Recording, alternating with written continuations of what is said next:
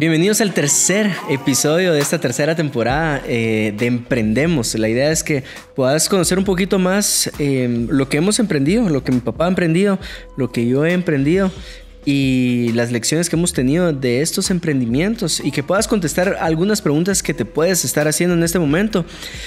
Y una vez ya, tal vez ya tenés que, que tengo esta grandiosa idea, ¿verdad? Esta idea millonaria. Bueno, ¿cómo saber si tu idea es una oportunidad de negocio? Y eso es lo que vamos a estar hablando durante este episodio. Cómo saber si la idea que tenés de verdad se puede traducir o trasladar a una oportunidad de negocio. Entonces vamos a estar hablando un poquito de cómo emprendí una aplicación. Cross Community se llamaba. Ahí te voy a contar más adelante, pero que me eh, contés cómo emprendiste los templos. Al final vamos a estar hablando de un consejo que tú me diste. Creo yo que te acordás. Pero una vez estábamos caminando de eh, todos los que te di no agarraste ni uno. Cabal. Ah, entonces va a ser fácil recordar cuál fue porque debe ser escaso. Eh, no, pero una vez me dijiste, hijo, si algún día empezás una iglesia desde cero, ¿verdad? Eh, este sería mi consejo para ti. pero no lo voy a decir ahorita, lo voy a decir hasta el final. Y también tenía un catedrático de economía que le apasionaba mucho comparar culturas a la hora de, negocios y decía, la diferencia entre una cultura asiática a la hora de emprender y la, con la cultura latina a la hora de emprender. Mm. Em, de eso vamos a estar hablando en este episodio. así que, tengo algo de asiático. Eh, papi, ¿cómo, ¿cómo fue el emprendimiento de los templos? Construiste dos templos. Eh, sí. Mejor pregúntame a qué edad inauguré el primero de 3.500 personas. ¿A, qué edad inauguraste el primero? A los 39. Hola, Sí, sí, o sea, es súper heroico. Sí, fue una cosa, pero. Pero bueno, sí. No, sí fue un reto muy grande. Em, ¿cómo, fue, ¿Cómo fue eso? Eh, porque, o sea, no es lo mismo emprender un negocio que necesitas el dinero de tus papás prestado eh, unos cuantos miles a una construcción que es, es un poquito más de un par de miles de quetzales. Un poquito más, sí. Mira, de nuevo, ¿te acordás cuando hablamos de cómo emprendimos Noches de Gloria? Una joven me dijo, mire, esta bendición, ¿cómo la podemos llevar a más personas? Y emigramos a, los, a las Noches de Gloria como cruzadas en estadios, al aire libre, eh, de multitudes. Y con el templo pasó algo parecido. Nosotros estábamos en la bodega. Obviamente si alguien está en una bodega eh, congregándose y llegamos a tener seis reuniones ahí. Sí, me recuerdo. El fin de semana. Creo que eran cinco el domingo y una el sábado. Entonces, pues albergas el deseo de de tener un, lugar propio para tu iglesia, como las personas anhelan una casa propia para su familia, ¿verdad? Y me recuerdo que el tesorero de la junta directiva de la iglesia de Casa de Dios llegó conmigo y me dijo, mira Cachito, me decía él, mira Cachito, me dijo, fíjate que ya tenemos este ahorro como iglesia. Eh, ¿de, qué, ¿De qué sirve el dinero guardado en un banco. Me dijo, ¿no crees que sería mejor buscar una tierra? Y ya después decidí si querés construir un templo. Me parece buena idea. Y empezamos a buscar la tierra, ¿verdad? Porque no podíamos diseñar un tiempo sin saber la topografía del terreno, ¿no? Ahí no conocías todo lo que conoces ahorita. O sea, para construir el segundo templo me recuerdo que tú decías, bueno, para tantos lugares necesito tantos parqueos, tantas aulas de niños, tantos... o sea, ahí todavía no conocías todo eso. No, no, no. Ahí fue donde aprendí de eso. Ajá. ¿Verdad? Porque sí me gusta aprender de todo en lo que me meto, pregunto y pregunto. Pregúntame. No, no, no conocía de eso. Fuimos. Eh, o sea, no sabías de cuánto ¿Cuántas manzanas o cuántos metros cuadrados? No, ahí me salvó el Señor, porque me salvó, porque nosotros empezamos a construir un templo para casi 3.500 personas con un parqueo de 300 autos.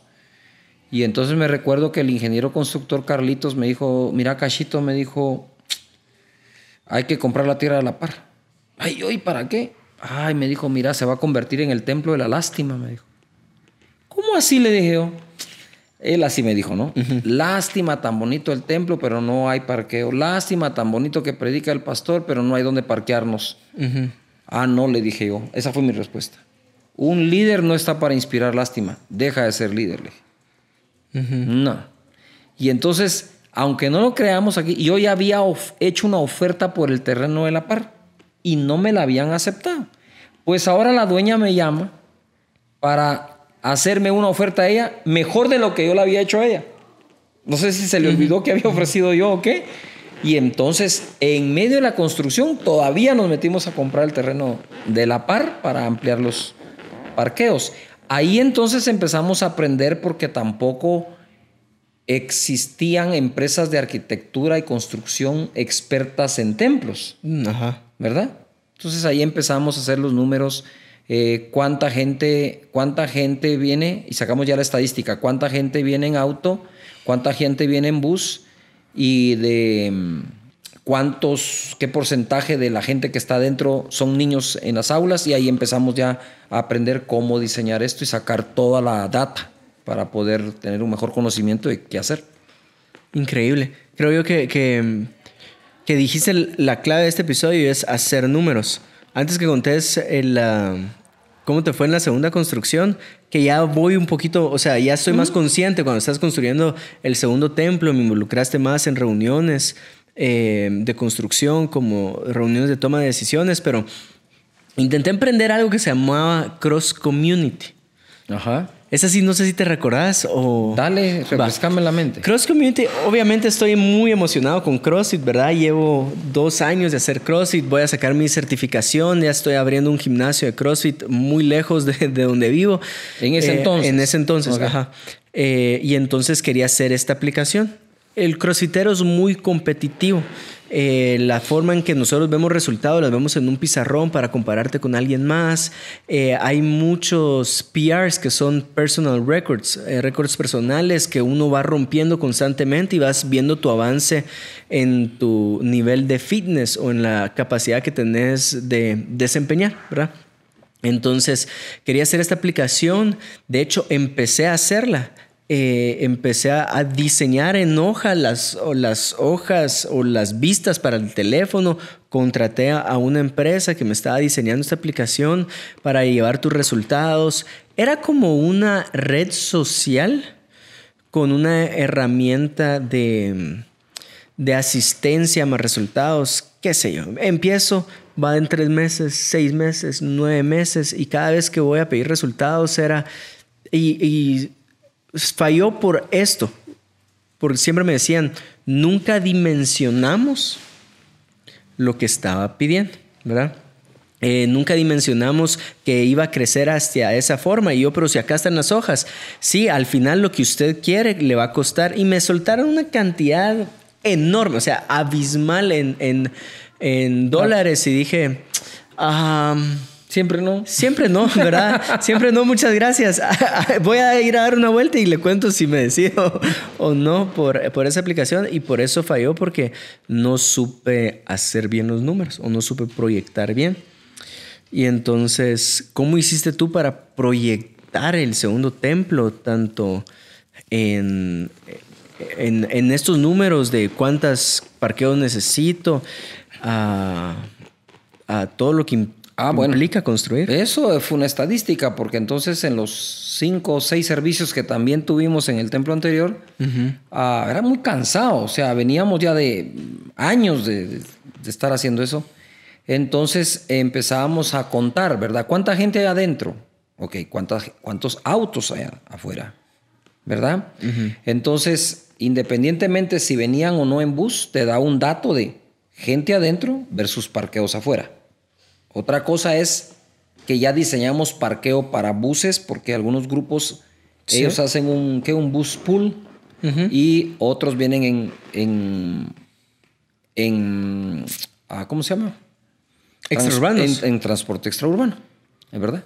Entonces lo que hicimos nosotros fue eh, hacer las métricas. Bueno, ¿cuántos niños y de qué edad hay en las aulas? ¿Qué porcentaje es de los que están adentro? ¿Cuántos autos hay? Y cuánta gente hay dividido. Entonces nos daba a nosotros que nuestras personas en la iglesia tienen un promedio de 3.2 personas por auto los domingos, ¿verdad? Y también motocicletas. De tal manera que el parqueo es vital e importante para una iglesia en una metrópoli.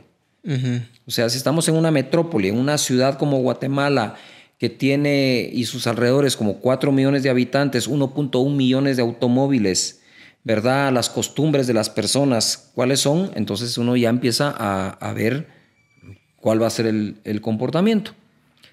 Eso sumado a que viajamos. Nosotros invertimos mucho en viajar con el equipo de construcción. Me recuerdo. ¿Verdad? Fuimos a ver Em, estadios de básquetbol, estadios de fútbol americano, estadios de soccer, fuimos a ver teatros, fuimos a ver circos como Circos de Soleil.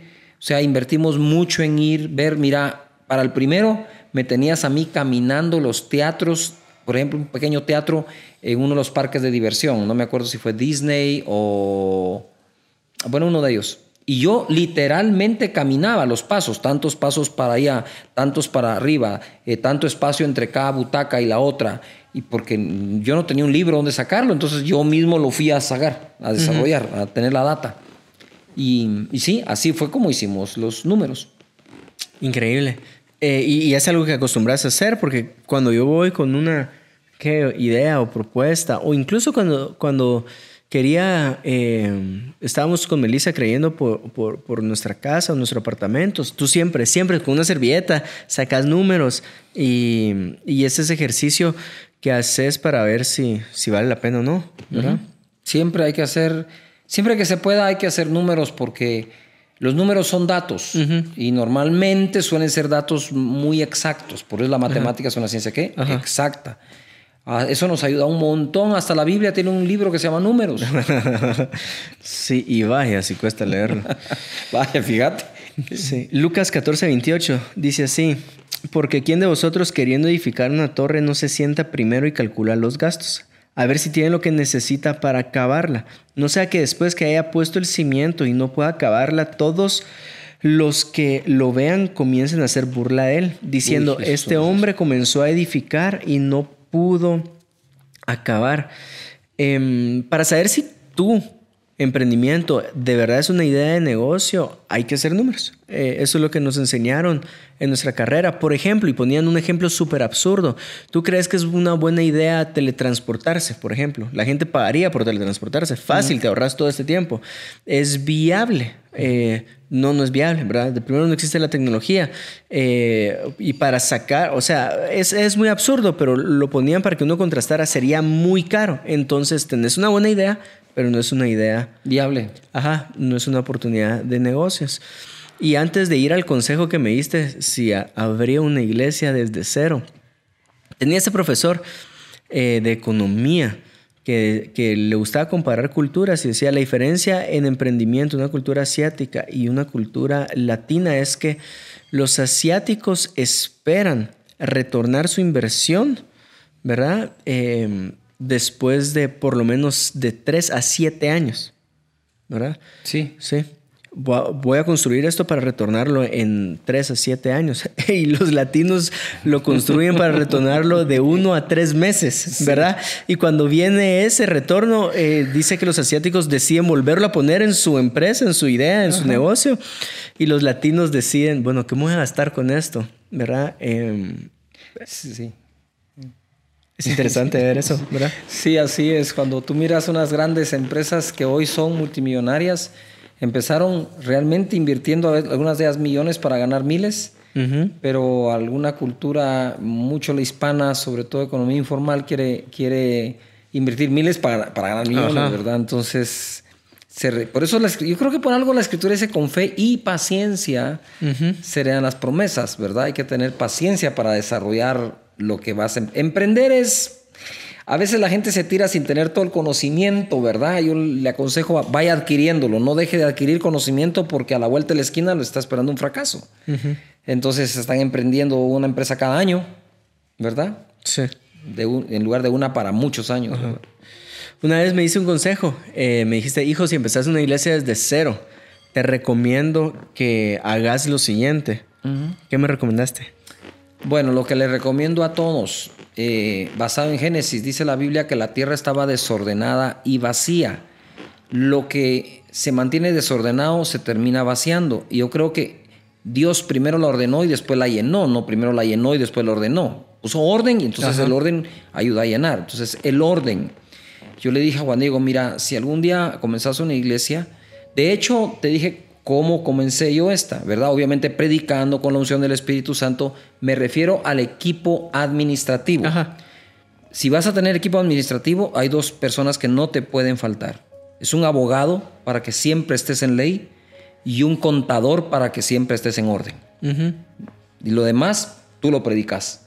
No necesitas un buen predicador de contador ni un buen predicador de abogado. Es un buen abogado.